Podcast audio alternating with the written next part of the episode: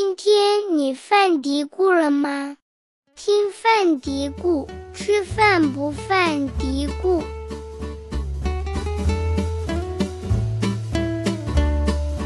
各位听众朋友，大家好，欢迎收听《信息的饭嘀咕》，我是山楂。今天节目我们非常高兴邀请到了刚刚结束杭州亚运会服务的国家运动队营养师朱培老师。那朱老师先请您跟大家打个招呼吧。嗨，大家好，我是朱培。在，我现在是就职于国家体育总局运动医学研究营养中心，然后现在是一个国家队的驻队营养师，主要是服务于职业运动员。嗯，之前在冬奥会的时候是效力于国家雪车队和国家越野滑雪队，然后现在主要是驻队国家男子曲棍球。对，还有是平时也会兼一些国家滑板队的一个日常营养工作。然后目前来说，在队里主要的工作还是以运动员的呃饮食为主，在管理一些其他的日常生活工作也会参与一下。剩下的就是一些生理生化的一些研究分析，还有一些营养宣教的工作，大概是这些。哎，咱们这个运动员给他们做饮食宣教，我们是会。呃，会用什么形式？讲座的形式，还是日常？就是比如说吃饭的时候跟着他们。呃，都有一一一种是什么呢？一种是边吃饭边给他们讲解，然后在旁边可能会给他们简单的简简单的说几句，不会说一直跟着他们说，然后也会挑一段时间去专门去做 PPT，去跟他们讲座，去跟他们去传输这些营养学方面的知识。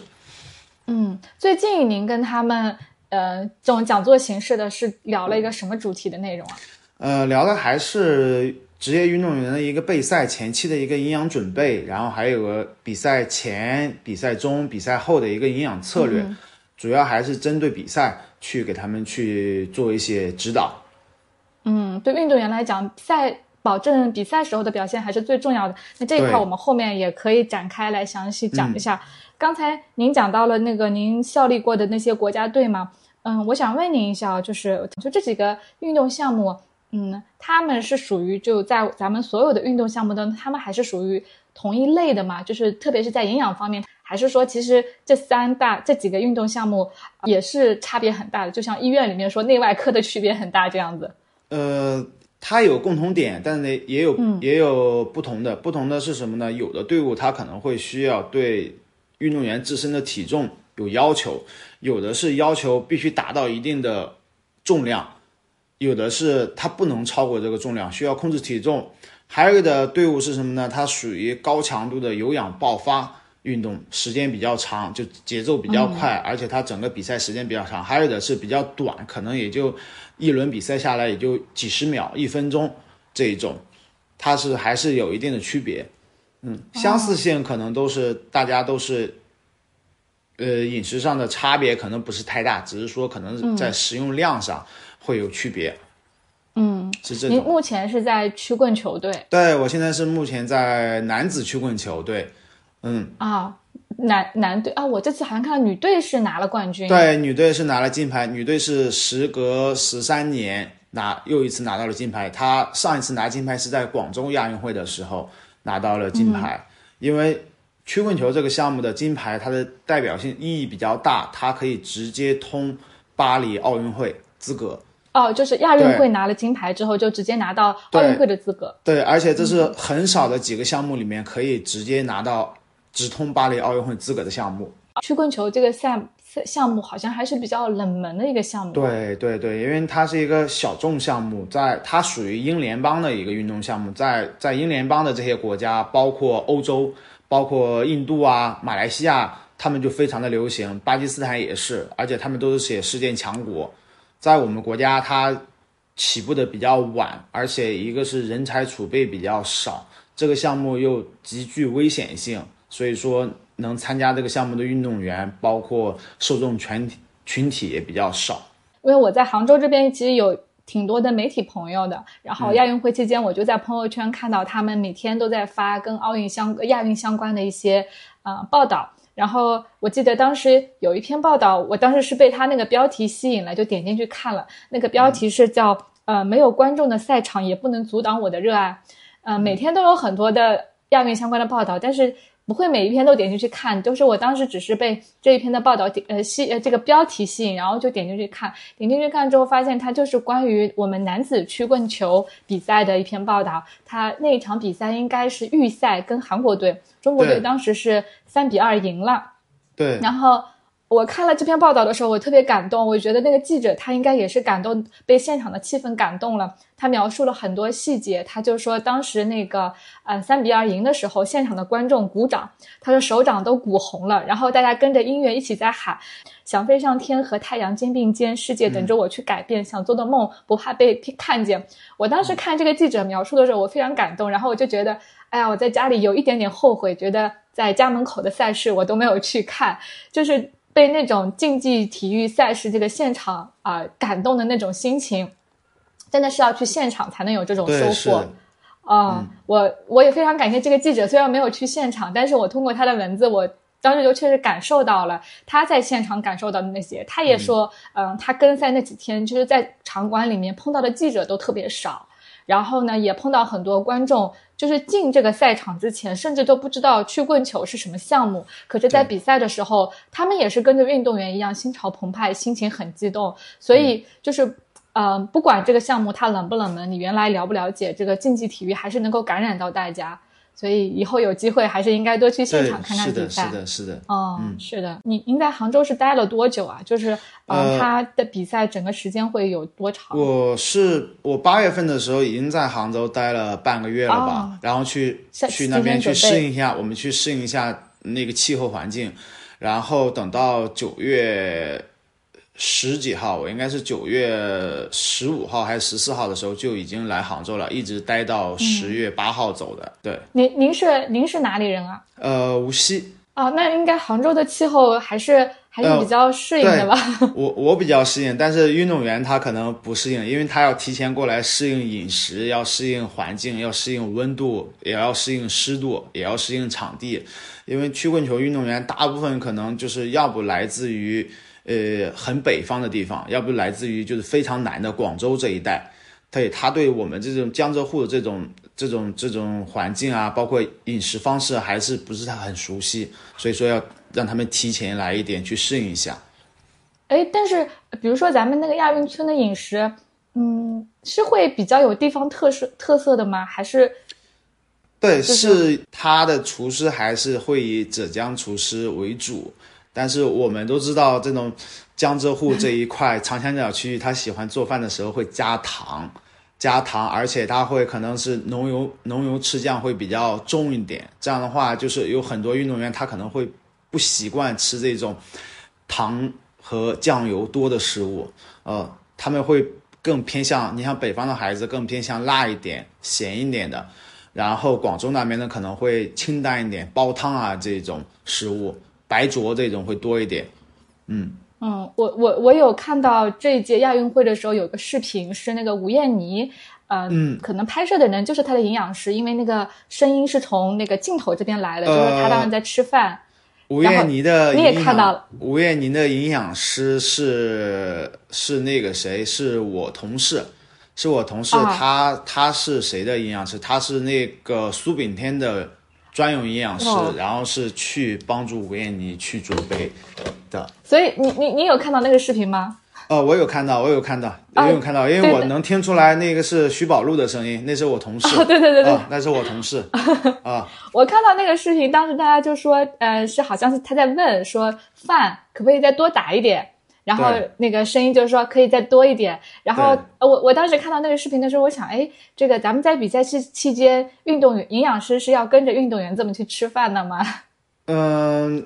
平时是这样的，但是有时候有的比赛的时候，可能是没法一直跟到运动员身边，因为运动员村的时候，不是说营养师都能进得去的。比方说这次亚运会的时候，我是在。外面保障的，我只有在比赛的时候才会才会入场，进去其他时间的话，可能就是自己单独在在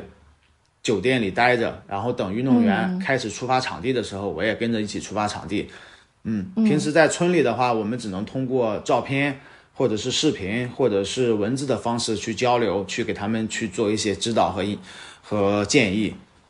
嗯，所以是会一日三餐都给他们建议。对，一日三餐会给他们建议。当然了，这是我们也这是长时间如果有默契的话，很多运动员其实我不需要太太去关注他们，因为刚开始你去陪他们，去刚开始陪伴的三个月到半年时间，你就完全可以让他养成一个很好的一个饮食习惯，知道如何去搭配，知道比赛前该怎么吃，比赛后该怎么吃，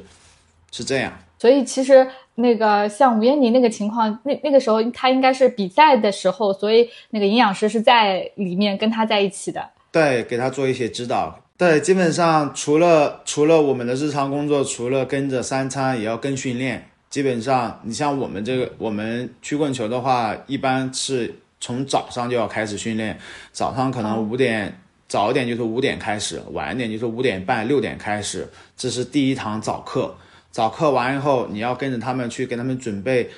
早上，因为早上的时候是他们没法去吃了早饭去训练的。一一觉醒来以后，刷完牙、洗漱完就直接去。对，然后你这个时候，因为你这个时候食堂是关门的，你也没办法给他们提供小点心啊，或者是一些零食、面包这种东西，你只能去给他们准备一点运动饮料，防止早晨空腹训练的时候会出现低血糖。然后，嗯，训练完以后。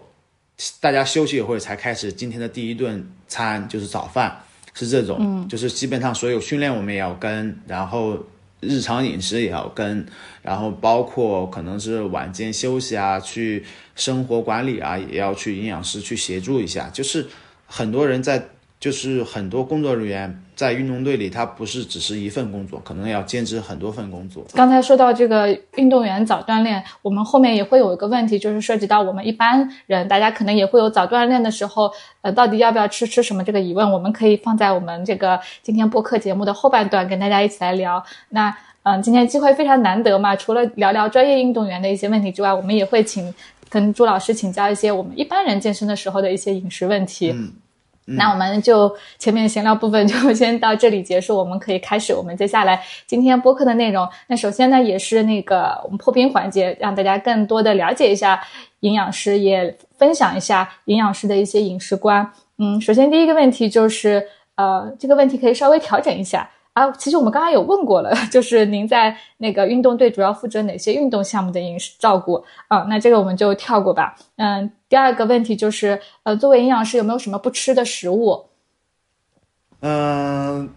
呃，我还真没有绝对不吃的食物，就是我可能我这个人，因为我自己知道哪些东西可能就是热量高，或者是稍微有点不健康，但是为了满足自己的一个。一个那个多巴胺的分泌，你可能会偶尔的也会吃一点炸的啊、烤的啊、甜点也会吃，只是说会把这个量控制到一定的范围之内。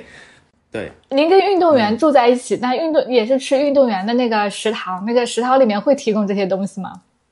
呃，会，我会给 食堂邀，我会给食堂提建议，因为基本上现在的运动。运动员食堂它的选择特别的种类特别的丰富，它不光是只有中餐，它会给你准备西餐，也会给你准备点心区、水果区、饮品区。但是对于一些，比方说糖饮料啊，或者是点心啊，或者是这种呃炸的这种烧烤类的东西，我会控制它的频率，可能一周之内平均就出现个一到两次。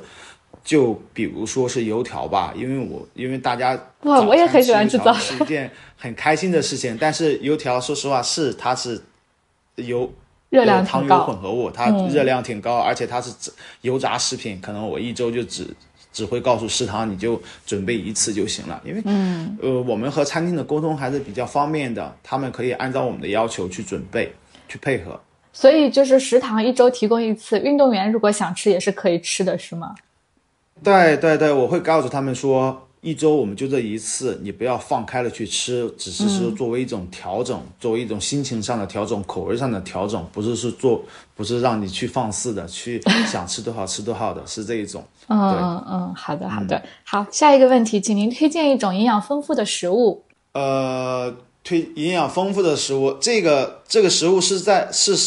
是怎么发现的呢？是我在不同国家去去。观察他们当地的那个，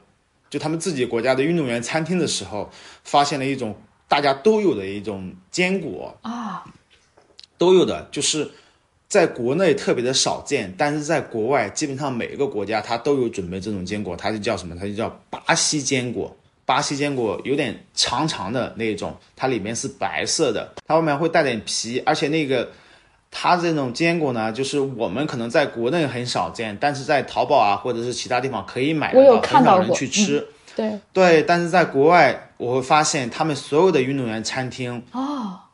坚果区排在第一位的就。量最多的就就是这个巴西坚果，而且哦对巴西坚果，它对身体的一个帮助啊，包括包括抗炎啊，包括它的一个硒的含量，就是呃矿物质硒的含量，包括还有维生素啊含量都非常的高，而且它可以缓解焦虑，还可以促进身体的代谢，哦减缓衰老。当然了，它它这是研究表明的哈，嗯嗯而且它也也是在国外特别的，我也我也看他们国外的运动员他都吃什么，除了正常的主食、水果、蔬菜、肉类以后，每个运动员多少都会打那么个三四个，三四个巴西坚果，差不多也也要十到十五克的样子了。它挺大个的，对不对？对，挺大个的，一个大概有个，我感觉一个大概有五六克的，我也去品尝了一下，也也是它有那种坚果丰富的那种脂呃油脂脂肪的那种油脂感觉，而且其实还挺好吃的，不是很难吃，嗯，对，非常推荐这个。我之前我们前阵子我们实力派在做那个疾病营养相关科普的时候，当时我们做了一次关于甲状腺疾病的一个完整的一个饮食科普嘛，呃，就是有蛮多。一些甲状腺疾病的替代疗法，大家会呃就想要说是去通过一些补充剂或者食物，就特别提到硒。我当时查看了那个美国他们的一个就是呃甲状腺疾病的一个营养营养干预的一个流程，呃，其中提到硒这一点的时候，我印象也非常深刻。他他给的建议就是说。可以吃巴西坚果，只要吃两粒就够了。说这个巴西坚果对硒特别丰富，非常的高，非常的高。他的他对它的评价，它的硒的评价是异常高，是是和其他食物相比，它的异常高。只是说，其实很多食物，很多一些健康的食物，嗯，我们在国内见的少，但是在国外还是挺多的。包括一些水果，一些不常见的水果，他们在在我们其实很多人。在出国的时候，我们会看到各种形形色色的食物，不同种的食物，但是在国内有时候真的很少见。可能大家对吃的上面还是比较比较传统，比较传统，就是没有说我去去尝试一下新的食物，还是很推荐大家就是多选择一些不常见的食物，都去尝试一下，因为不同种类的食物它的营养素含量都是不同的，都可以去弥补其他食物所带来的不足。嗯，食物的多样性这一块儿，这个对食物的多样性。好的，非常感谢这个分享，也分享给大家。但是大家也要注意，就是它真的硒含量非常丰富，不要吃太多，而且它能量确实也高。对，也高，毕竟都是坚果嘛，高对油脂类的食物。是的，嗯是的。这样我想起来另外一种坚果，叫叫叫那个，哎，那个叫什么来着？就是圆圆的、那个。夏威夷坚果，对，夏威夷它也超油对，脂肪含量非常的高，所以说大家在选择坚果的时候，每天也就十到十五克也就足够了。是的，是的，就比较方便的，大家拿家里的白瓷勺这样碗一勺，差不多对，嗯就足够。做一个控制就可以了。嗯，好，下一个问题，呃，您自己在坚持的日常保健习惯，嗯、因为我感觉您特别的健康，看上去。工作工工作强度大，我们也要自己保持训练，包括那个可能是每天也会抽一点时间去做一些力量或者是有氧训练，去保持一个身体状态。嗯，然后晚上的时候也会积极主动的去自我治疗，因为运动员公寓都有很方便的冷热水浴，我们自己会做冷热水浴治疗放松，然后也。等运动员去自己康复完，我们也会去康复室去找一些中去找一些按摩放松的设备，去缓解一下肌肉的疲劳。基本上也是每天就是自己会训练，自己去业余运动员您这是环境。对我们是业余的，就是跟专业运动员比，您是业余，但是跟我一般健身人群比，您又又是很挺专业对啊。可能跟我们一般人比，您这边是更多了一些那个呃之后的一些康复的，就是呃去恢复肌肉。多一点。嗯，这个可能是我们可以借鉴的。那自己咱们在家里，普通人在家里可以怎么做呢？嗯，滚滚泡沫轴啊，然后自己动态拉伸一下。其实可以优先选择自己拉伸，嗯自己动态拉伸，然后有泡沫轴、有筋膜枪的，可以自己去去做一下治疗。当然了，如果钱包富裕一点的话，可以去选择直接买这种加压设备，就是加压去放松设备，或者是直接搞定一个按摩椅，每天去按摩椅上放松放松，放松一下紧张的肌肉，都挺好的。嗯，所以大家说练完了肌肉之后，还是要让给肌肉放松一下，肌肉对，还是要适当的做一下拉伸放松，对，以防止那个减少那个疼痛嘛，减少肌肉酸痛会非常有帮助。对，好的。下一个问题就是问问您有没有在吃什么营养补充剂？嗯，首先哈，因为这个运动队它有个要求，就是不是说所有的营养品都允许你带到队里来的，哦因为他们有严格的，对他们有严格的反兴奋剂要求。嗯，就是因为防止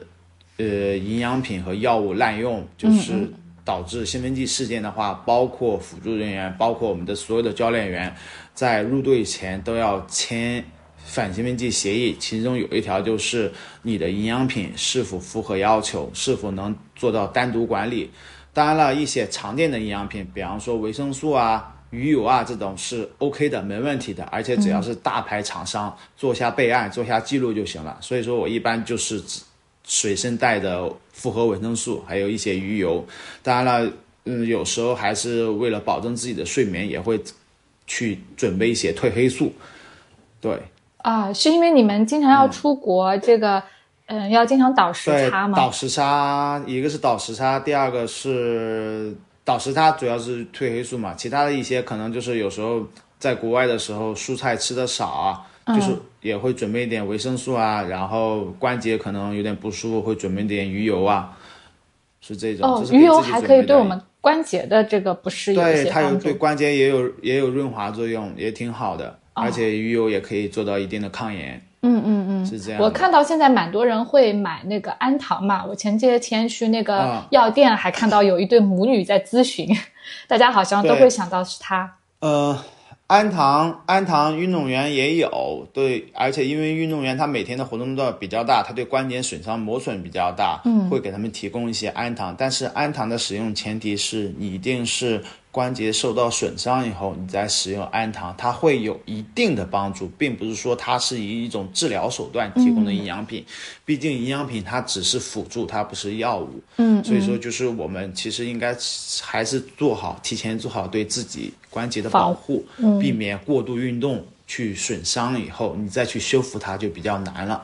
是这样。对对，氨糖的选择就是一定要明白是损伤了以后再去服用氨糖会有一定的帮助，但不是很多。是的，我看其实咱们普通人，大家去那个药店去购买，大家作为送礼嘛，呃，首先是不会想到说我关节的是什么问题，反正是各种关节问题，大家都想着说去试一下，反正我买就对了，送个心意嘛，都是这种想法。是嗯嗯，是对。哎，我补充问您一下，您说到鱼油啊、对关节的这个作用，它更多的是抗炎这方面吗？不，它鱼油嘛，鱼油它的它的相当于是它一个相当于综合性的一种营养品，它既可以去做到一定的抗炎，也可以做到一定的关节润滑，它一定的也可以帮助你抗氧化，就是它的功能比较多，而且它比较实用点，价格也比较优惠。但是随着这个随着这个 那个水污染的问题，哦。对海水污染的问题，大家还是建议还是嗯看个人选择吧，因为这个东西，因为水污染，我们都知道重金属它会富集到动物里，而且鱼油又是从深海鱼中提取的，包括还有一些其他的深海的其他的动植物也可以提取鱼油，但是总归会还是存在一定的重金属污染。嗯，大家在选择鱼油的时候，还是优先选择一些大的大厂商，品牌可信度比较高一点的。对，对对对，是的，嗯。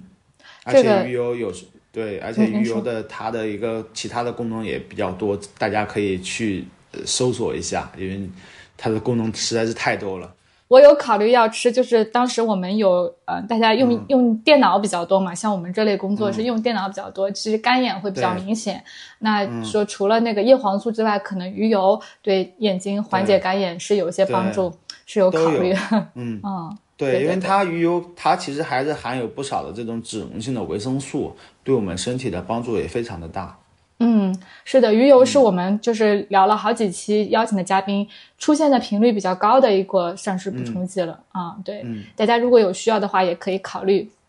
好的，对，嗯，那非常感谢那个朱老师前面的分享，然后接下来我们就聊下一部分。嗯，其实这部分呢，我们在开场的时候也有简单的有聊到一些，那其实还是会有很多疑问哦。对于运动员，大家对运动员的饮食是会很好奇的。就运动员运动强度大，我们肯定知道啊，他们的饮食，比如说前面有讲到兴奋剂嘛，兴奋剂这是大家了解的，可能很多食物都是有。那除了这些之外，比如说我们日常的三餐的搭配啊方面，运动员跟我们普通人他。有很大的区别吗？他们有特别的饮食吗？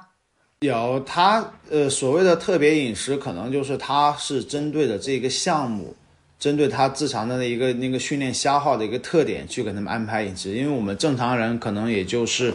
呃，出于正常人可能大部分都是以减重减脂为需求的，可能不怎么吃太多的主食。但是运动员他每天的能量消耗大部分就来自于碳水，来自于主食，所以说运动员的他的一个主食的一个摄取量就是比普通人要高，要高很多。比方说我们正常来说，普通人可能每天总的主食热量摄入也就占总比的百分之五十，运动员可以到百分之六十到百分之七十这一种。其他的都比较类似了，包括蔬菜、水果，嗯，然后脂肪或者是蛋白食物，大家可能差别不是太多。而且对于运动员来说，他的一个，因为他食物摄入量比较多了以后，他所吃的这种不同食物的总量也会比普通人多一点。主要区别还在于它营养素比例搭配上会有一定的区别。这也是就是是非常高碳的一个饮食结构，对，非常高碳。现在不管任何项目的运动。大部分都是以高碳为主，很少很少项目会让他们低碳水，因为低碳水会影响他们的一个运动表现，包括力量爆发啊这种都会影响到。碳水还是一种非常高效的能量供给的来源，对所以我们会选择而且它可以，嗯，可以快速的帮助恢复，可以节省蛋白的蛋白质的消耗，因为他们运动量大，他们的分解代谢也大。如果你碳水摄入不足的话，它会导致它更多的肌肉损失。这是和我们普通人不一样的，因为运动员他每天的训练时长平均都要在五六个小时左右，因为我们普通人一般人的一个训练时长可能平均也就四十分钟到一小时，这种是的消耗比非常的大的。就是想想我们普通人坐办公室是五六个小时是工作，他们对运动员来讲，运动就是他们的工作，五时长是达到五六个小时。对对是的，所以说这个消耗比例还是差别比较大的。啊，我经常看到一些就是呃，针对一般人群的健身科普会说到有一个词叫做快碳或者慢碳，就像像是一个行业黑话一样，好多健身健身科普文章会这么写。那咱们给运动员选择的碳水食物当中会有这样子的区分吗？会有倾向于选择某一类？会，但是我们运动员可能是普通人一般人群更倾向于慢碳，因为他们的需求主要是减脂，而不是快速的提供能量。反而运动员是什么呢？他需要快速的去提供能量，会优先选择快碳。慢碳这种只是偶尔让他们补足充足的膳食纤维，让他们稍微吃点慢碳，但是主要的还是以快碳，比方说米饭、面条，然后白吐司这种、馒头这种比较容易，一个是容易消化。第二个呢，它就是提供能量比较快，能更好的是让运动员接下来的训练提供准备。如果你让运动员吃慢碳的话，他可能在训练比赛的时候，他会出现胀气，他会出现胀气，然后而且而且他提供，而且他提供的速度比较慢，这样的话对于运动员的一个训练就会产生影响，功能会比较慢一点，他可能会出现随时可能会出现疲劳。疲劳会提前出出现这种，是啊，碳水真的是非常重要的一个来来源。对，是的。其实我们说到一般人的减重的时候，大家很多时候对主食非常的忌惮，然后对碳水也是就是把碳水妖魔化了吧。但是即使我们有一定的控制，还是需要还是需要非常重视碳水这个食物的选择。嗯，对，而且大家对于快碳就是有点。有点畏惧，其实有时候米饭、面条也是馒头也是很好的有碳水选择，尤其是我接下来我要去训练了，嗯，你这个时候你还有一个小时去训练了，你搞一个玉米吃，搞个番薯这种粗纤维的东西吃，你反而不利于去训练，你还不如吃点吃点白吐司，而且是白吐司，不是全麦全麦吐司。你可以选择一些含蔗糖、含这种精制糖少一点的，或者含油少一点的这种，嗯，就是纯淀粉的，或者是纯大米做的，或者是纯纯其他的其他的那个主食，那个植物植物碳水淀粉来源的去补充一下能量会更好一点。对，可以更好的为你提供能量。更好的去做训练，也更好的去保护你自己不被受伤。嗯，对。所以其实碳水对运动员来讲是非常重要的一个营养素啊。对。但是我我我们看到好多就是呃一些剖出来的照片也好，大家说的好像感觉运动员吃肉很多，蛋白质好像是很重要。就看到我同事当时说，哎呀，他看到说很痛苦，要流着泪吃那么多的蛋白质的食物。其所以这其实是大家的一个误解，是吗？是的。呃，运动员为什么吃那么多肉呢？其实他们不只是说我为了是补充充足的蛋白，其实这大部分蛋白也是作为能量去给他们做供能去了，并不是说我吃这些蛋白质，它肯定会用在肌肉构建上。其实也有一部分是什么呢？我主食，因为大家都知道，你吃米饭、吃面条、馒头，你吃一会儿你就感觉有点噎得慌了，因为它那个你这种这种主食里面它含有大量的水。它是它的饱腹感也比较的强，比较的快。那这时候我可能选择一些我喜欢吃的肉类，去帮助去抵消一下我这个热量需要。但是现在，呃，以前的运动员可能会还是有蛋白摄入的误区，他们觉得我越吃越多的肉越好。其实他们不知道的时候，反而是什么呢？你蛋白摄入越多，你的身体越疲劳，你的蛋蛋白质的代谢产物就是肉类的代谢产物，它会加重身体的疲劳。会加重身体的这种，就像我们说的酸的感觉一样，酸痛的感觉一样。所以说现在随着时代的进步啊，或者是随着运动营养它的不停的去完善，运动员也知道了蛋白质适量就好，蛋白质适量就好。当然了，作为我们普通人也是这个道理，因为大家都知道高蛋白饮食它可以增加身体的热量消耗，它有食物热效应嘛。但是他们反而忽略了一点，就是。过高的蛋白摄入，也是热量要摄入超标的，不是说我我光吃蛋白我就可以我就可以瘦下来了。但是你当超过一定量的时候，那你热量也会超标，也会超过你实际所需要的量上。是的，食物热效应消耗的消耗的那一部分热量，还只是这个食物热量本身的一部分，是吧？它对或者百分之几而已。对对，所以说我建议。我们普通人群其实每天的一个蛋白质摄入，呃，一点四到一点六克每公斤体重就足够了，算上它的损失也就足够了。如果你可能想作为一名职业的职业运职业健美选手或者职业健身的那种，你吃到一点八到两克每公斤体重也不为过。但是，哎，我记得中国居民膳食指南，包括我们那个 DIS 是。嗯，一般是按零点八到一克来算，一般人群是吧？对，零点八到一克，一般人群这种就是属于什么呢？就普通人群，他不不怎么运动的也足够了。但是对于一些运动人群或者是想减脂的，高蛋白饮食还是有很大的帮助。所以是一般这种是一点四到一点六克的这样子的一个比例已经很足够了，已经很足够了，对，已经很足了。而且高蛋白饮食的前提也是你要你要有。你要有足够的碳水摄入，要不然它也会很浪费。上一期我跟那个，呃，瑞金医院的一个营养师聊这个话题的时候，他也说到，大家去健身房就是会分享的是蛋白粉啊、蛋白奶昔啊、蛋白棒啊，就是这些类这类产品，还是说优先补充蛋白质？但是这类产品呢，就往往又会强调我就是蛋白质含量有多高多高多高，是会忽略碳水这一部分的。这对大家还是会觉得蛋白质更重要。对，而且蛋白质重要的，其实我的建议就是还是尽量能从食物中摄取，就从食物中天然食物中摄取，不要说是从这种加工食品，因为这种加工食品它的主要成分就只有蛋白质，它缺少了食物中其他的营养素，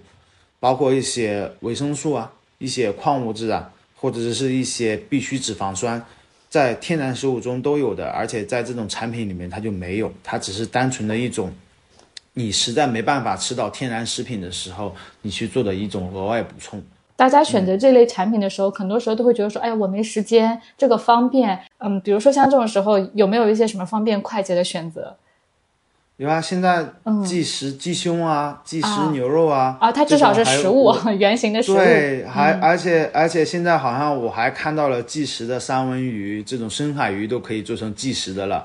就是在天然食。在自己买的天然食物加工和这种即食肉类，还有这种蛋白粉这种选择中，我可能，如果是我实在没没时间的话，我会优先选择这种即食食物，嗯，然后其次才是蛋白粉这这类食物。如果有充足的时间，我还是愿意去自己去烹饪，去选择食材。更新鲜一点，更健康一点。嗯，看举重比赛的时候，经常会听到讲解员讲那些运动员在赛前要称体重，然后可能为了避免这个称重出问题，饮食上会有一些限制，比如说要限制喝水啊。嗯，不知道其他的一些运动项目是不是也有嗯某些限制，或者说为了帮助运动员在比赛中有更好的发发挥，比赛之后能够更快的恢复，饮食上会做一些有别于日常的特殊安排，有没有这样子的一些特殊安排？对比赛期间，呃，曲棍球运动员一个好处就是我不需要控制体重，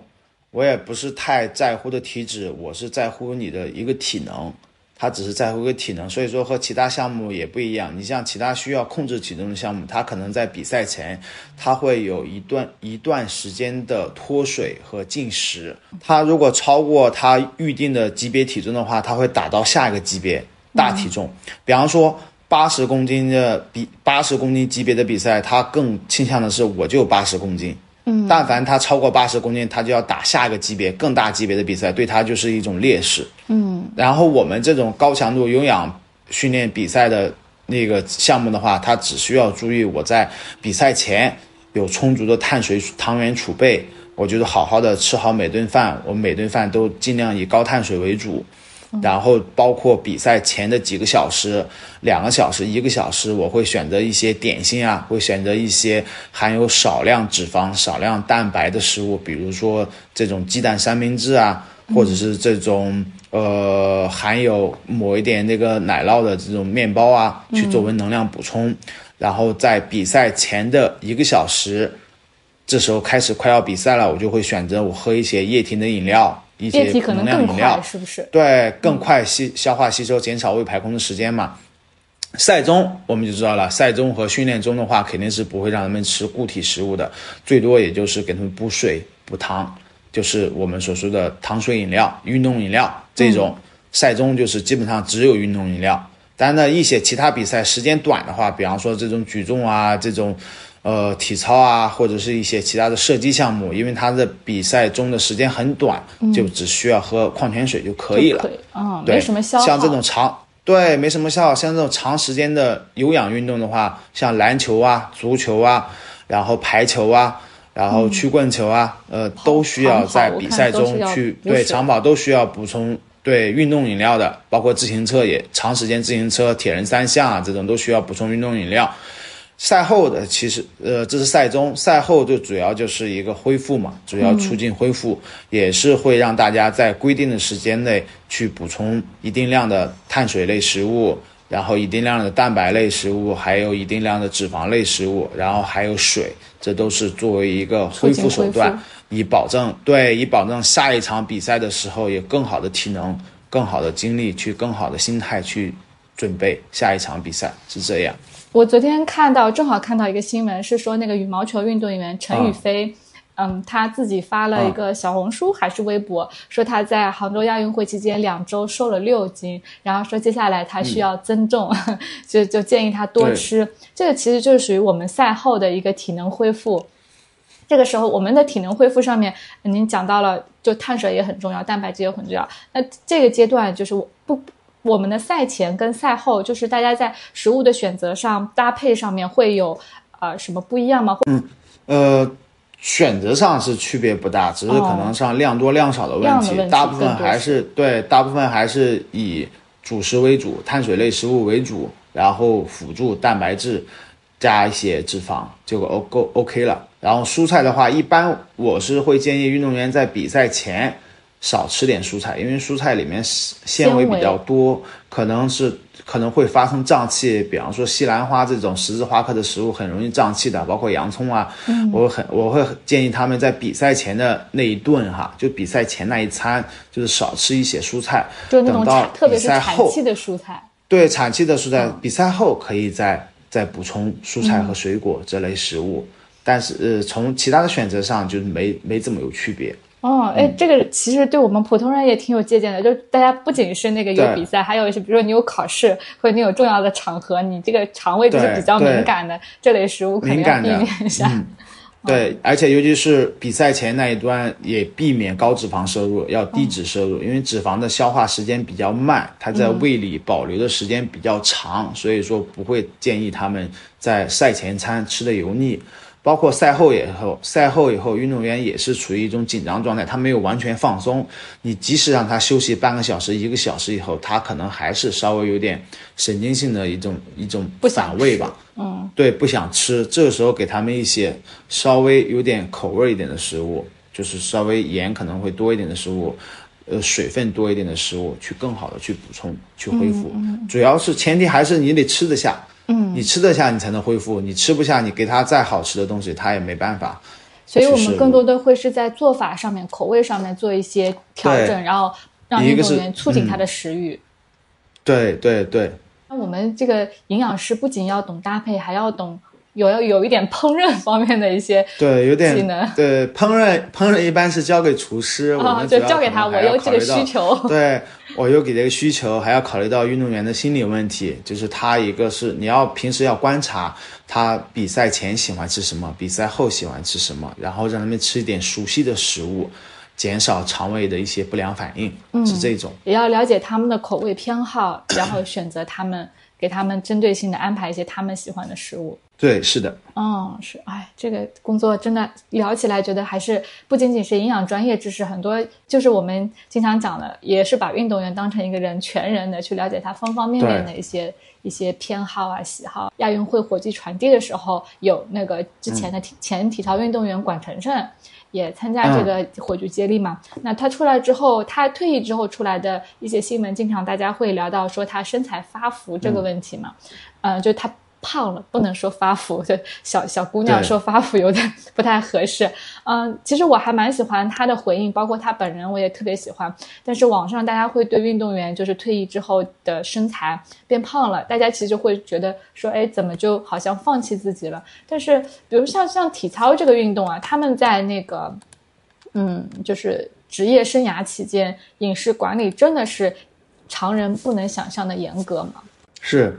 他们呃，尤其是尤其是体操运动员，他们对体重的控制特别的严格。但凡他们体重稍微重一点的话，就可能影响他们的一个动作发挥，嗯，包括他在那个场上的一个平衡感都会到影响。所以说，体操运动员他们的饮食特别的严格，包括他每天要吃多少，他吃饭前、吃饭后的体重是多少，都要称？每天都要去，对，每天都要监测。呃，我见过更严格的是什么呢？他连。今天吃的什么东西，每样吃了多少都要去称重的，都要去称重的，还还要计算他一天的一个热量消耗，就是我们会有专门的那个监测热量消耗的设设备带在身上，然后可以就是从早带到晚，就是睡觉也要佩戴的。对，要要要监测他一天的总的热量消耗，去去回顾或者去给他去看一下他今天的一个体重变化和什么有关。这个时候呢，就相当于，因为体操运动员他选他身高都不高，年龄也不大，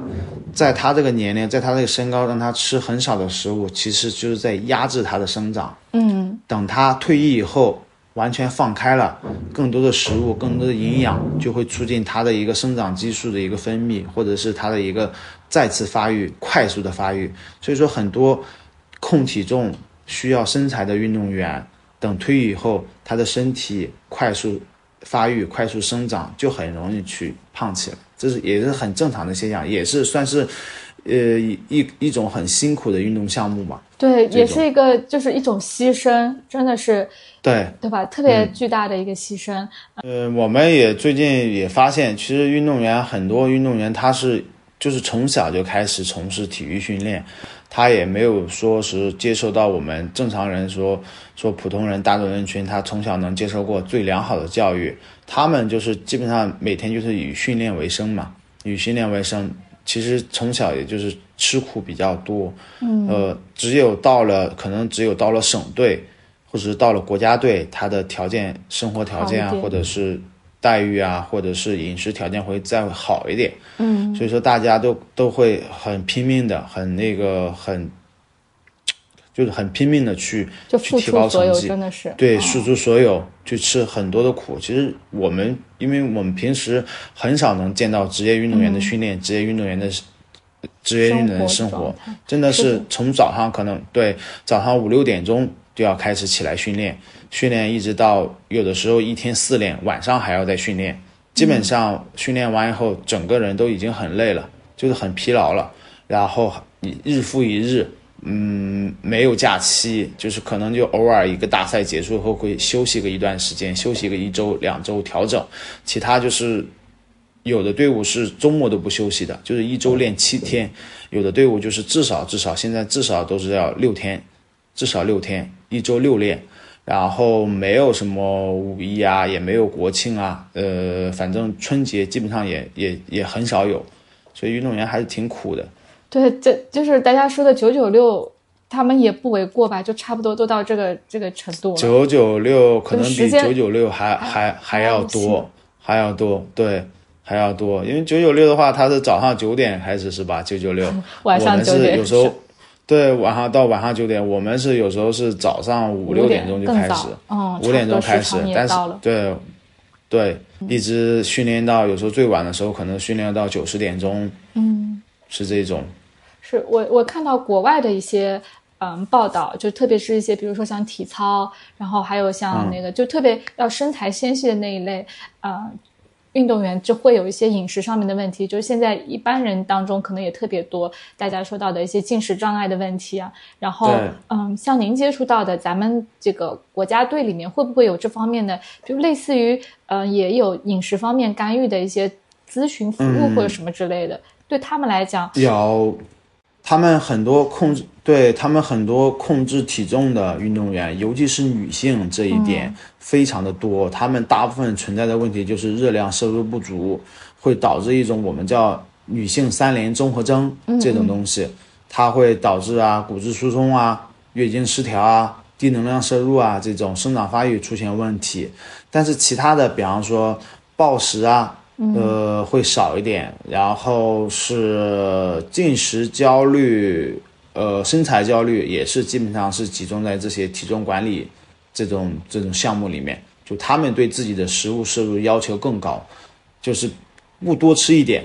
不多吃一点，即使某某即使吃多了，他们会以催催吐的方式去把食物排出体外。对。这样的话就会导致他们会出现情绪化的饮食啊，或者是那个厌食症啊，也会出现。嗯，那所以对于比如说是服务于这些队的营养师，他是不是还需要要呃需要具备一些这方面饮食咨询的一些嗯专业背景，对，会更好一些？还或者说现在有这样的要求吗？不仅是营养师会给他们讲解这种的危害啊，或者是。指导他们怎么做，同时队伍一般也会配备心理师去给他们做心理辅导，去疏导，对，去疏导，因为竞技体育就是这样，它要有一定的牺牲，你才能拿到成绩。嗯，同时也是要有全方位的一个保障啊，就我们有营养师，对，去保障咨询师，对，是的，是的，我们在赛场上看到了他们的很多荣光，但是其实背后付出的很多努力和牺牲，真的大家难以想象啊，所以真的是对运动员。这个敬意，我我都感觉要热泪盈眶了。对，运动员还是非常辛苦的。嗯，是的，即使没有在现场，你通过这个啊电视屏幕的转播，还是感受到了这种残酷也好、美好也好，包括他们那种力量、他们的热情，啊，就是真的是特别感人。哎，非常感谢他们，也非常感谢 这个我们后勤保障的，像朱老师这样子的。嗯啊。然后，嗯，下一部分我们还是来聊聊跟我们相关的、跟我们普通人相关的一些饮食问题。其实第一个问题呢，就是我我想顺着我们前面讲到的那个关于那个，啊，运动员有赛前、赛中、赛后的一些饮食嘛。那我们普通人，比如说我去健身，啊，其实也有健身前、健身中、健身后的一些饮食上的问题。这一块您可以可不可以先，嗯，整体的来帮我们科普一下？嗯，可以。呃，我们普通人就是主要还是看时间，时间你安排上。比方说，你把训练如果放在了刚刚你正餐之后的一到两个小时，你就完全可以直接去健身房就直接去训练。比方说，我中午十二点吃了午饭，嗯，我下午准备两点去训练，那你就直接可以去训练，不需要去再准备训练前再吃什么东西了，可以喝点水就够了。但是如果说你十二点吃完饭，你四点钟去训练，你可能四个小时的时间，你感觉会有一点饥饿感，这个时候呢，你可以吃个一片吐司，一片吐司或者是半个三明治，去给你提供一下能量，你再去训练会更好一点。这样的话，一个是减少你的、你的、你的饥饿感，第二个就是也是给你补充一点你下午消耗的能量。食物的选择上，就是是您说的那些快碳类的食物。对，快碳就可以了，因为你吃完以后，你你还要等一个消化时间的话，那你又要耽误不少时间再去训练了。你可以，比方说你下午四点去训练的时，你十二点吃完午饭，你下午三点就是你间隔三个小时的时候吃一片吐司，然后差不多收拾收拾东西到健身房三点半，然后准备热身，然后准备拉伸，然后四点开始训练就足够了。这个太好了，精确到了半小时，半小时。如果就是吃完饭，其实两个小时之内，包括两到三个小时，其实都没问题的。因为你这一顿的餐，除非什么呢？你吃了很少的主食，你去训练的话，那你可以，即使时间短一点，你去再吃一片吐司，或者是吃点吃一块面包，都没什么问题。但是如果你这一餐的主食非常的丰盛，就是碳水足够的话，你就完全没必要在接下来一到两个小时就去训练的那。前再补充其他的额外食物了，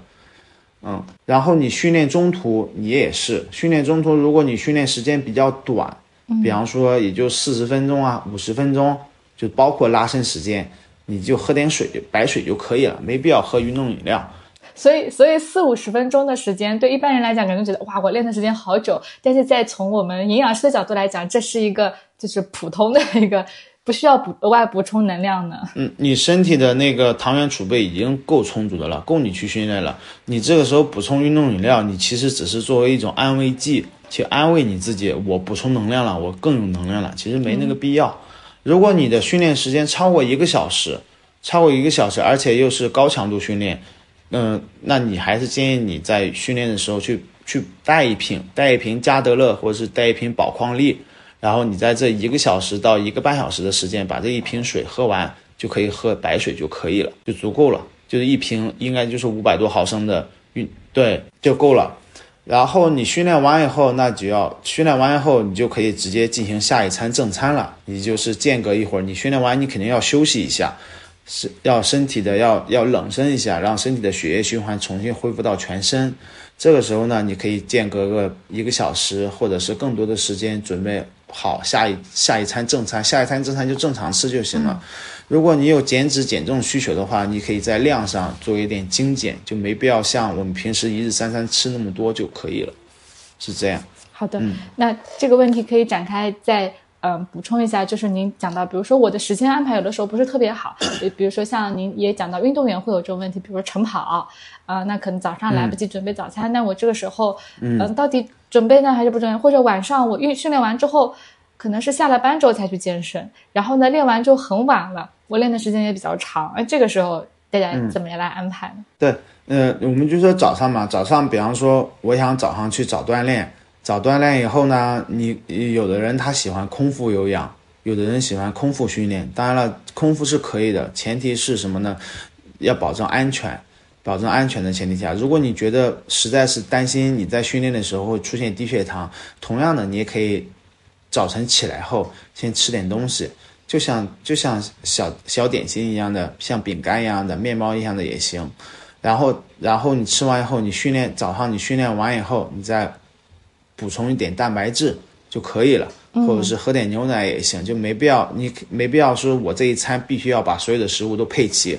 我可以把这一顿的食物分成两部分，在训练前吃一对，在训练前吃一部分，在训练后吃一部分。同样的，比方说你晚上下班晚，训练完晚，你也可以这样，在下班前准备去训练前，先把一部分主食吃掉，一部分主食吃掉，这样的话给你提供能量，是不是？你可以把今天晚饭的主食一半先吃掉，等你训练完后，很晚回到家里，你会觉得。那么晚了吃东西我会有罪恶感，但是你不吃东西身体又恢复不过来，那我就可以把剩下的一半碳水和蛋白质就吃掉。这个时候呢，你不是吃了一顿完整的餐，但是你也做到了补充能量上，是这种。就是我还是我还是实行的是什么呢？我把这一顿餐我分成了两块儿，我一块儿是在训练前吃，我一块是在训练后吃。虽然说两餐的总的热量是一样的，但是我这两餐的量上会直觉上会少一点，减少一点你自己感觉的会可能会存在的罪恶感，而且也不会影响你的睡眠。哦，这个思路挺好的，就把一顿饭拆成两个来吃。哎，比如说您像您说的，呃，晚饭晚 晚上那一餐其实是会留的一部分的碳水到呃，就是训练完之后吃，所以这个也是跟前面您提到这个思路，就是碳水对于在呃训练之后的恢复、蛋白质的这个有效利用，其实都是非常重要的。就是在训练之后还是要补充一定的碳水。训训练后的碳水补充其实非常的重要。它不仅是可以帮助你快速的恢复身体，而且也可以减少你肌肉酸痛，减少你疲劳，也可以减少你这种，呃压力激素的分泌。它可以去平稳一下一个一个人的心情，也会让你更加的去做好一个能源能量的恢复，糖原储备。这样，因为你训练后的一个身体是急需营养去补充的。如果你因为晚你不去吃东西，这时候身体会觉得我在处在一个极其恶劣的环境。那这样的话，身体也会做出应激反应，它会抛弃一些你不需要的肌肉或者是一些功能，去防止我这个人的主体它会处在一个的危险的环境，它会增加它的一个存活率，身体它是会有一个应激反应。所以练完了不要不敢吃，就是要大胆吃，大胆吃。嗯，是因为因为我们现在人总归认为是吃太晚。或者是吃太晚会会变胖，其实不管是什么时候吃，你的前提是什么呢？你这一天的总摄入量是多少？对，总摄入量减去你的总消耗，才是你今天一天的盈亏，是吧？如果你白天吃了很多，你即使晚上不吃，你早餐和午餐的总量超过了你正常一日三餐的量，那你等于也是去处在一个增重状态。但是。如果你一天三餐，即使你晚餐最后一顿吃的比较晚一点，我们说比较晚一点，不是非常晚了，不是说我吃完晚饭我就睡觉那一种，就是至少我还有留个两三个小时去去消化去休息，那也是没什么问题的。我可以把我整个的一个作息时间。去调整一下，去恢复一下，嗯，是这种。大家如果是一个长期的有运动习惯的，然后是可以慢慢的试着调整自己的时间，然后让运动的时间，然后运动之后补给的时间跟你的睡眠时间都比较合适。对，可以理解成你可以少吃少练，你也可以多吃多练，但是你不要多练少吃，你也不要多吃少练。是这种，就比较绕口，但是我们还要保证它的一个能量摄入和消耗的一个平衡，才能更好的去完成自己的目标。是，待会儿把这几句话打出来，我要把它放在我们的那个 notes 里面，帮助大家一边听一边对着文字，可以更好的呃了解这个意思啊。嗯嗯，好。然后接下来是一些我们其实是主要是一些我们读者当中提问比较多的问题，我列了一一个，我们可以一个一个的来回答。好的。嗯，好。第一个问题就是说，好多人说我确保了热量摄入低，低于基础代谢，也控制了饮食，做到了无糖少碳、优质蛋白多、蔬菜的。摄入也吃多了，然后呢，每天也有饮水，就是感觉我的饮食很健康了。但是一个月下来只瘦了六斤，为什么？我哪里做的不对？嗯，呃，有先先有一个认知哈，我们普通人肯定是越希望降的体重越多越好，下降的越快越好。但是这个时候，呃，有两个方面，一个是一个是你这个你自身的一个基数。体重基数大概是多少？如果体重基数很大的话，两三百、两三百公斤或者是一百多公斤的体重，那你一个半月你瘦下来六斤是的确是不多。但是你作为一个小体重来说，你比方说我才一百来斤、一百一十斤、一百二十斤，我一个月一个半月瘦下来六斤，其实已经很多了，而且对很多了。体重不是下降的越快越好，它是虽然我们这个就像刚才说的一样，减少重量多少是因人而异的。还有基数有关，它的生活环境、饮食、生活习惯都有关。但是正常来说，我们普通会建议是每周每周哈七天减少的体重控制在一到两斤是一个比较安全的数值，最好是一斤左右，其实是最好的。如果你减得太快，一个是什么呢？一个是你会有可能是什么？你是脱水，减得太快，大部分损失的是水分，而不是脂肪，而不是脂肪。另外一个就是什么呢？快速减重它很容易反弹。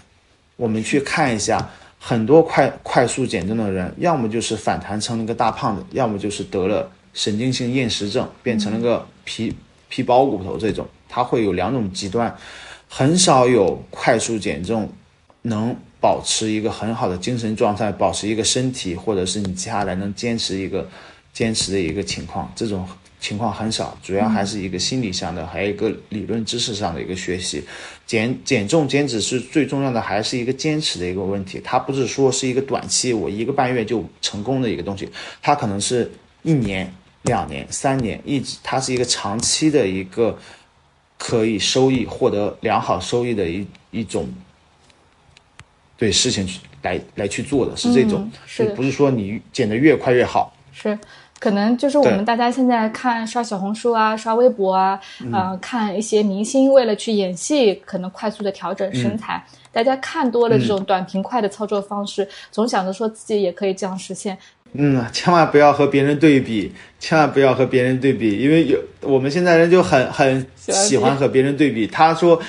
他说：“我一个半月我瘦了十斤，你怎么一个半月才瘦了六斤？千万不要和别人对比，因为每个人的情况不一样。一样，他的方法不一定是健康的，不一定是正确的。你要坚持自己，就是保证体重持续稳定。他正常来说应该是这样慢慢慢的这种波浪式的，它肯定会有反复，不是说它是一条直线直接下滑的。这种是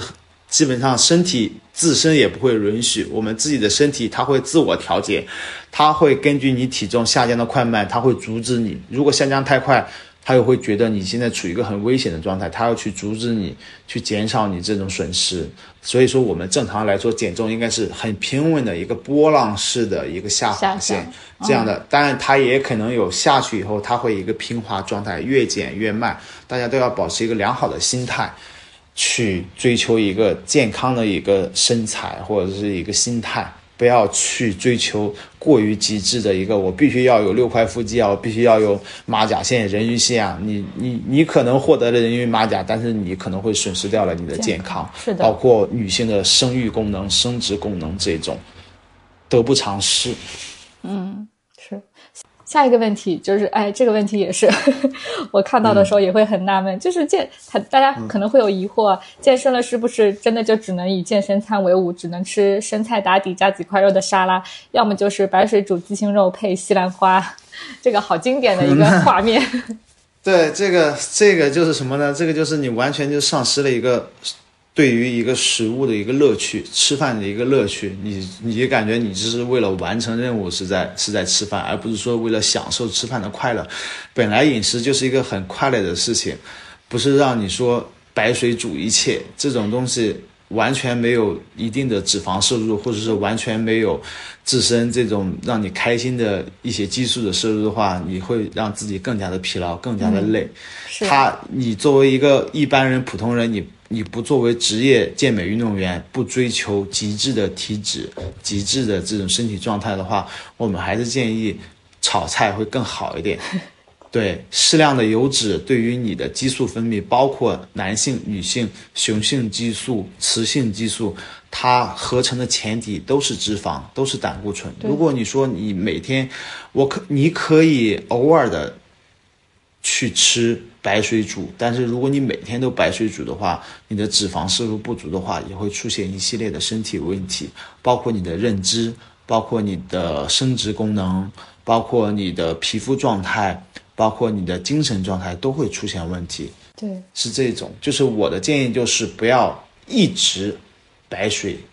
煮鸡胸啊，或者是吃一些白水。这种西兰花啊，这种或者是吃生菜大地，你可以经常交替来。你可以一天吃一顿炒菜，一天吃一顿健康餐，就是这种沙拉，都都挺好的。对，或者是你今天吃炒菜，明天吃健康餐，这样交替的来，会更好一点。人嘛，你要你要懂得张弛有度，要一松一弛才更好一点。嗯，咱们运动员的食量还可以吃油条呢，是吧？对，而且运运动员的餐厅里沙拉真的是很少的一部分的，因为运动员他也需要足够的油脂，要不然他的这种他也会影响他的运动表现，因为我们知道脂肪它还有很多的保护功能。如果你一个运动员他体脂过于低的话，他很容易受伤的。这个我我知道的，我也我也见过一些越野滑雪运动员，他真的很瘦，他真的很瘦，他的体脂很低，十百分之十以内。但是你要知道，越野滑雪它是在野外很很危险的一项运动啊，在很低温的情况下去进行的。如果你的身体脂肪很少的话，它是没有保温功能，很容易冻伤的，很容易受伤的。还是有一定的脂肪会更好一点。是的，对，就是对我们一般人来讲，可能大家觉得身上的脂肪是不好的，呃，过多的体脂是不好的。但是从食物营养的成角度来讲，食物提供给我们的这些脂肪，有很多是我们必需脂肪酸，是我们一定需要的，它是好的，它不是敌人。就是大家要。看到“脂肪”这个词的时候，要区分一下两种不同的东西。而且，而且大家胖起来的原因不因不一定是因为脂肪吃多了，嗯，你可能只是说你其他的食物吃多了，比方说过多的甜甜品啊、糖啊这种东西，你吃多了你也会胖。嗯，你脂肪适量了，你虽然说我们说是油炸是不健康，那你一周吃一次，或者是半个月、一个月吃一次，也不会有什么影响。你这个也，大家的眼光要放的长远一点，不要只局限于一顿饭。对，是这种。是的，长期主义做一个。你健，对你的一个健康餐，你一个健康生活，它不是说你一天两天就可以完成的，你是要坚持很久很久的。你刚上来就把自己搞得这么这么猛，或者是搞得这么极致要求的话，那你在一年后、两年后，或者是十年后，你再去做这些事情的话，你会觉得很很。很无聊，很那个很崩溃的那种感觉，所以说我们觉得还是还是要松弛有当，是可能就是搭配你你执行这样一个严格的计划，你的体重一开始是这样子很快的掉了，但是你的这个坚持的决心也是这样子很快速的掉的，你的执行力也是。我我们工作五天还要休息两天呢，我们过年还要放假呢，对吧？你身体也需要放假，对对，他你不能让他一直九九六啊，一直工作啊，是这种情况，嗯。嗯，下一个，哎，这个问题其实我们前面有讲到了，就是锻炼当中能不能吃点甜点什么之类的啊？这个问题可以过了。对，嗯，好，下一个问题，相当一段时间内忙于工作、疏于锻炼，重启训练，怎么高效又保护自己不受伤？这可能是运动方面的。嗯，您可能作为运动有很多经验可以分享。嗯，也有。呃，你像我们放假休息以后，然后队伍重新回来以后，我们会有调整期的，大概一周左右。这和我们普通人去健身房去长时间没有锻炼再重启训练一样，是要有一定的恢复期。就开始你要慢慢的从低强度的低强度的训练，可以全身训练，可以慢慢过渡到高强度的专项训练，然后慢慢的去寻找你自身的一个肌肉记忆。去激活它，然后小重量、低频次的起，然后慢慢的去把你的一个一个你整体的一个身体去完全打开了，去完全放开了。等你有足够的力量或者是体能的去支撑你做高强度训练的时候，这样就基本上回到了你之前的一个水平状态，也可以防止有过度训练啊，防止有受伤这种情况。不要急于。一时一定要有一个过渡阶段，慢慢的去适应，去适应。嗯，就是一般我们怎么可以判断自己？哎，我这个是不是练的太多了？这个问题其实也跟我们下面一个问题相关嘛。有些是可以每天练的，有些可能只是练一练就要休息一下了。练多了就是过度了。有一个简单的一个方法，我们都知道那个握力器都知道吧？有个握力器，它会显示你那个数值的。你可以每天训练前，或者是每天起床以后，你拿握力器去用力握一下。如果你握力器的数值第二天变少了，说明你头一天的训练量有点太大了，你就需要休息了。如果保持相相平衡，或者是比头一天的数值大，说明你的身体状态还 OK，可以继续去训练下去。这是一个最好判断是否过度训练的方式。当然了，有时候过度训练你也会第二。对你也会根据自己的疲劳感、自己的一个一个神经状态、一个一个整体的一个水平，呃，如果你第二天你发现你第二天你厌食了，也有可能是你头一天的训练强度太大了，这也是判断过度训练的一种方法。当然了，过度训练它它会什么呢？它会一下子就发生，它会一下子就发生。你可能训练完以后，第二天直接躺床上不想起来了，浑身痛，这种对这种也是非常危险的。特别超的特别厉害的一个过度训练，有些大家可能就是慢性的安排不合适，然后导致你一段时间下来，可能你的身体不仅没有得到很好的锻炼，反而更疲劳了。对，是过度训练一定要注意休息，不能再去训练，要不然你会很容易会造成自身损伤、骨折啊，或者是拉肌肉拉伤啊，这种都可以发生的。严重一点的话，可能横纹肌溶解啊。都会发生，因为我们平时也看过很多横纹肌溶解，对，它是真实存在的，而且也容易很危险的运动会造成你的压迫你的喉管，或者是直接会砸到你的胸腔，呃，伤到颈伤到颈椎、腰椎都会出现的。大家还是要避免一下过度训练。嗯，所以所以有哪些运动其实是是需需要要特别注意，可能我要练练一练，然后休息一下的那种。你像你像平时可以经常锻炼的，就是一些有氧训练嘛，嗯，就是你可以频率高一点，比方包括慢跑啊、骑车啊这种，其实都可以每天进行。你休息个一天两天也没什么问题。但是，一些高强度的，比方说我们现在特别流行的 CrossFit 啊这种自重训练啊，就是很高强度的自重训练，还有很大关节的力量训练，你可以经常的，你可以。练四天，休息三天，或者是练一休一，隔一下，或者是有的。如果你身体状态很好的话，你可以练五天，休息两天；练六天，休息一天也可以。但是一定要注意休息，不是说一周七练是件好事，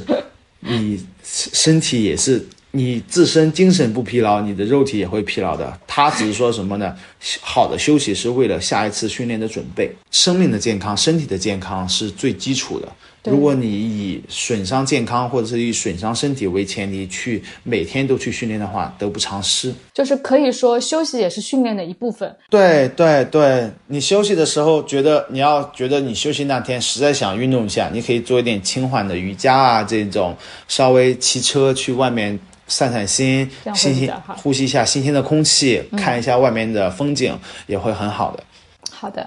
诶，下一个问题可能跟大家比较关心的这个塑形相关啊，很多人会觉得说体重下降了之后，虽然体重下降了，但是肉还是软塌塌的，看起来可能还是有点就是比较壮。这种情况就怎么样才能练了之后肉不那么软塌塌？一般有哪一种哈？我们经常见的那种快速减重的那种人。就会出现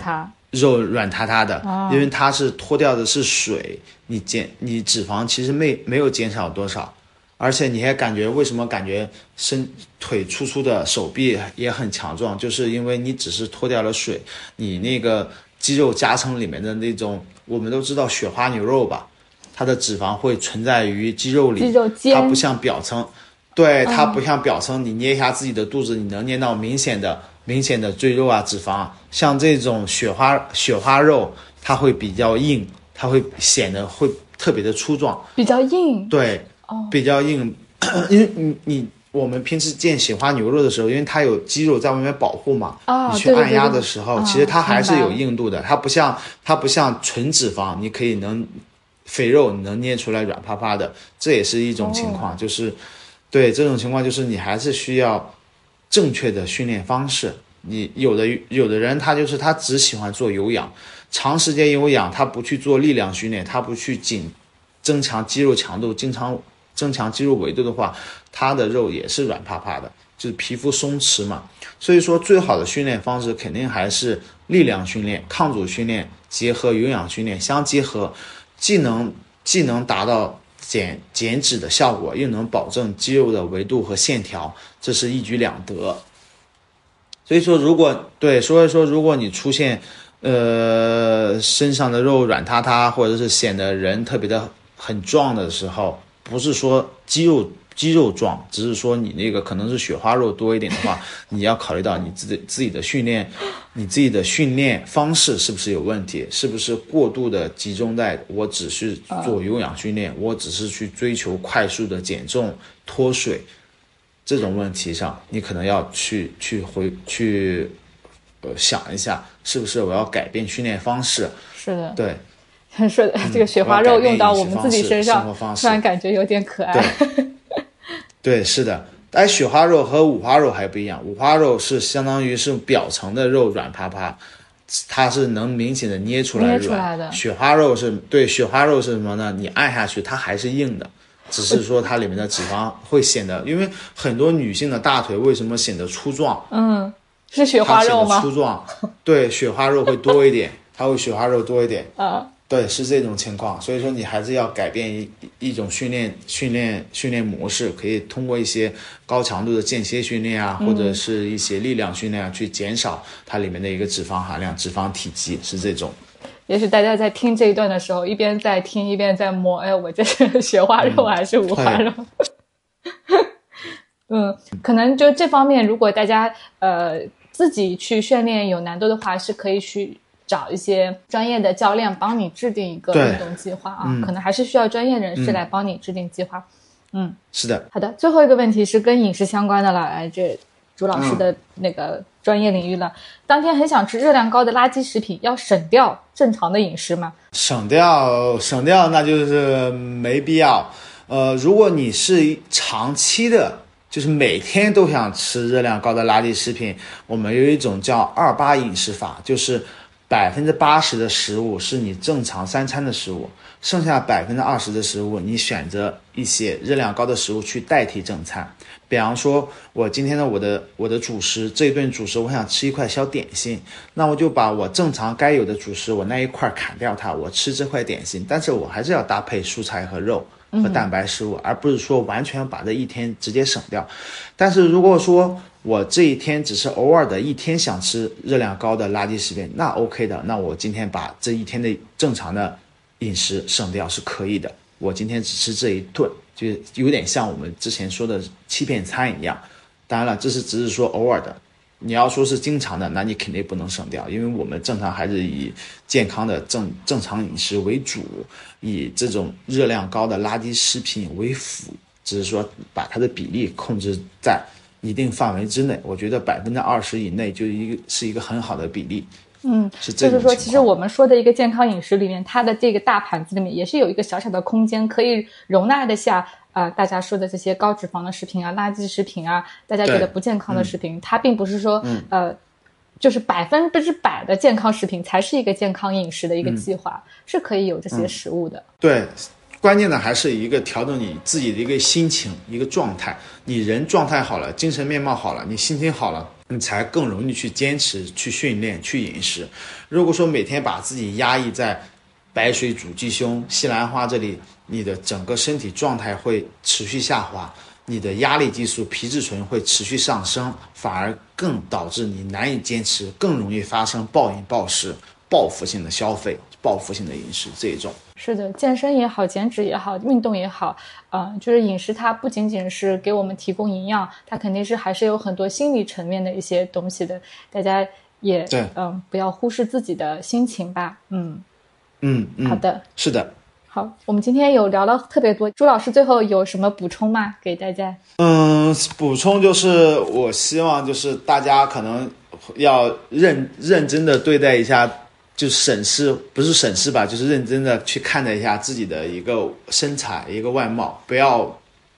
太关注于身材要多么多么的好，要去和别人比，这样的话只会增加自己的焦虑感，只会给自己更大的焦虑压力。我想说的是，我们就做好当下，做好自己就可以。我们必须是你要有一个健康的一个身体，你才能更好的去坚持。如果说我要去追求极致，去追求很瘦或者是很很好的，就是觉得已经很极致的身材的话，反而是什么呢？可能会对自己的健康造成损伤。这种得不偿失。去好好的去想一下，去去思考，去给自己做个做一个计划，让自己怎么样去健康的瘦下来，去吃的更好一点，然后生活的更快乐一点。这样的话，我们这个整个人的心态，整个人的精神面貌也会更好的去体现在外面。大家会觉得你这个人他的阳光，他的向上，而不是说你每天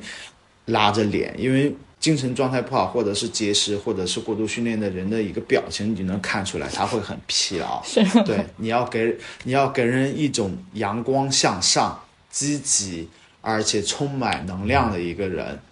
对，这是我想对大家说的。对很多人去选择健身，他想要说我要变成一个特别有能量、特别元气的一个人，这可能是大家的初心。对，是的，还是要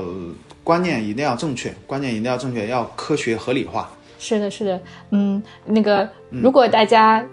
正在健身，或者你刚刚开始健身，或者你已经健身一段时间，却发现自己健身效果不是特别好，或者饮食安排上面有疑问，大家也可以咨询呃朱老师。那回头我会把朱老师在雅米医学营养平台上的这个呃联系方式放上来，大家可以来咨询他。那只要没有时差，他都可以及时的来跟大家回应的。嗯，也非常感谢朱老师今天跟我们分享了那么多，非常感谢大家收听这期节目。那我们今天节目就到这里，我们下期节目再见。拜拜，好的，拜拜，朱老师，拜拜，谢谢朱老师，拜拜拜拜拜拜，客气，拜拜，拜拜。